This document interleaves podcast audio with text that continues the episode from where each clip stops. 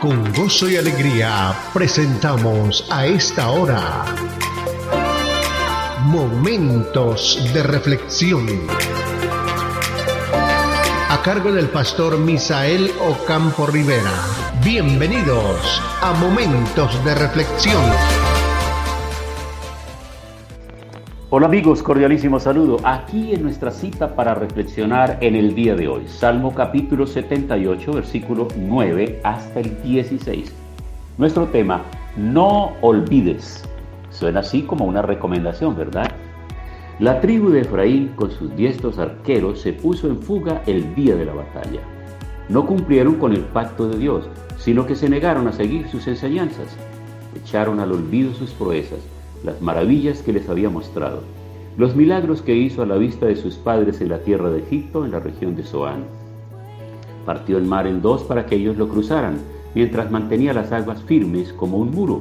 De día los guió con una nube y de noche con luz de fuego. En el desierto partió en dos las rocas y le dio a beber torrentes de aguas. Hizo que brotaran arroyos de la peña y que las aguas fluyeran como río. La tribu de Efraín se refiere a las tribus del norte, de Israel, los versículos 9 al 10 que estamos leyendo, que cayeron en idolatría. Lo puedes registrar en el primer libro de Reyes, el capítulo 12. Y fueron deportados perdiéndose en la historia. Segundo de Reyes, capítulo 17. La raíz de su problema fue su amnesia espiritual. Pues el versículo 11 dice, echaron al olvido sus proezas, las maravillas que le había mostrado. Los cristianos también pueden estancarse porque olvidan que Dios los ha limpiado de sus pecados. Debemos tener un corazón que se revitalice constantemente al recordar el costoso sacrificio de Jesús. Debemos recordar que por nuestros pecados Él fue olvidado. ¿Por qué me has desamparado? Dijo Jesús allá en la cruz. Una de las palabras que Jesús pronunció allá en la cruz. Para que ahora Dios no pueda olvidarnos como una madre tiene siempre presente a sus hijos pues eso es lo que declara Isaías en el capítulo 49, versos 14 al 16, donde nos lleva a recordar que si aún la madre olvidare a sus hijos del fruto de su vientre, el Señor nunca se olvidará de nosotros. No lo olvides. A veces nosotros como padres, cuando estamos haciéndole a nuestros hijos pequeños, los estamos enviando a algún lugar, hacer un trabajo, una vuelta, ir a la tienda, comprar algo, le repetimos las veces, no lo olvide, no lo olvide. A veces la esposa, a veces mi esposa cuando salgo a hacer una vuelta y ella quiere que le compre algo, entonces le dice, no olvide tal cosa, no olvide, no olvide. El Señor nos está pidiendo que no olvidemos lo que Él ha hecho por nosotros. Y yo creo que hay una cosa importante que debiéramos hacer en el día de hoy es tomar un tiempo para hacer una lista de todas las bendiciones que el Señor nos ha dado. El salmista dice, Bendice alma mía Jehová y bendiga todo mi ser su santo nombre.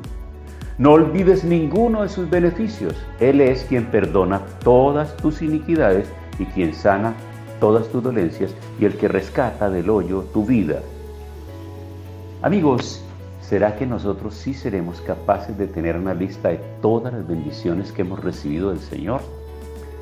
¿Tú serías capaz de hacer una lista de cuántas veces el Señor te ha levantado de la puerta de la tumba? ¿De cuántas enfermedades el Señor te ha sanado? ¿De cuántos peligros Él te ha librado? De hecho que hay una infinidad de peligros de las cuales el Señor nos ha librado y nosotros ni siquiera nos dimos por entendidos, porque no fueron obvios. Por ejemplo, ha habido casos, hemos conocido casos de personas que con el tiempo un vecino, un amigo, un compañero por allá le dijo, oiga, ¿sabe que usted tal día que pasó por tal lugar, usted se libró de la muerte? Yo supe que ahí en ese camino, detrás de una mata, de un árbol grande que hay en ese camino, allá yendo para su finca, ahí lo esperaron. Ahí lo estuvieron esperando a usted por un tiempo porque sabían que por ese camino usted pasaba. Y usted pasó y ellos nunca lo vieron. Y otros dijeron que lo vieron pero no pudieron dispararte. ¿Sabes por qué? Porque tú ibas acompañado de unos hombres muy grandes que iban al lado tuyo y tú ibas en medio.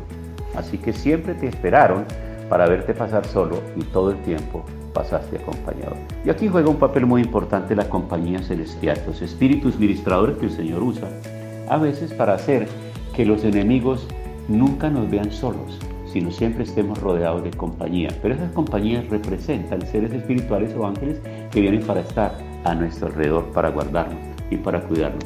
No olvides, tú eres muy importante para Dios. Yo quiero, señora, que tú entiendas que tú eres una mujer muy importante para Dios.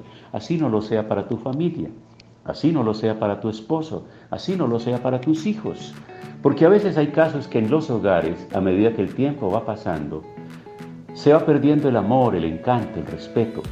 Entonces ya esas maneras de tratarse en los hogares a veces son despectivas y el hombre empieza a hablarle a su mujer con unos términos despectivos de tal manera que ella se va sintiendo maltratada, golpeada, discriminada y su autoestima empieza a bajar. A veces los hijos ya van creciendo, van estudiando, van conociendo muchas cosas, llegan muy lejos y entonces consideran que sus padres son personas quedadas en el tiempo, son personas que no han estudiado, no son profesionales, no manejan estos sistemas que se manejan en este momento, todo este tema de la informática, todo este tema de redes, todo este tema de plataformas virtuales, todo este tema de redes sociales, que no saben hacer esto, entonces a veces son discriminados y maltratados.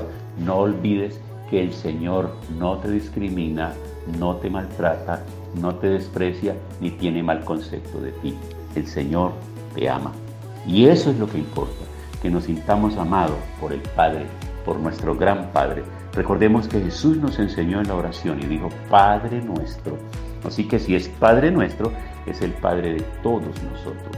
Tu Padre, tu Padre Celestial, te ama, te guarda, te protege está dispuesto a ayudarte siempre. No lo olvides. Oremos. Padre, gracias en este día.